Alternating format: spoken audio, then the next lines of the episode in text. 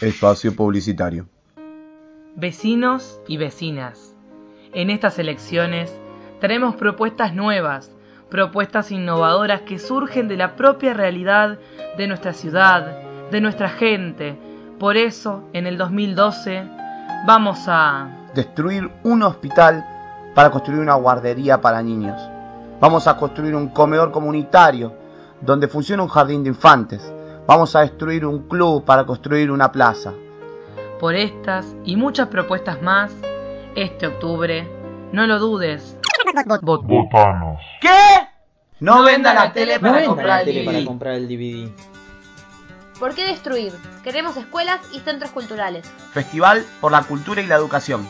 Bandas, murgas, intervenciones artísticas, radio abierta y mucho más.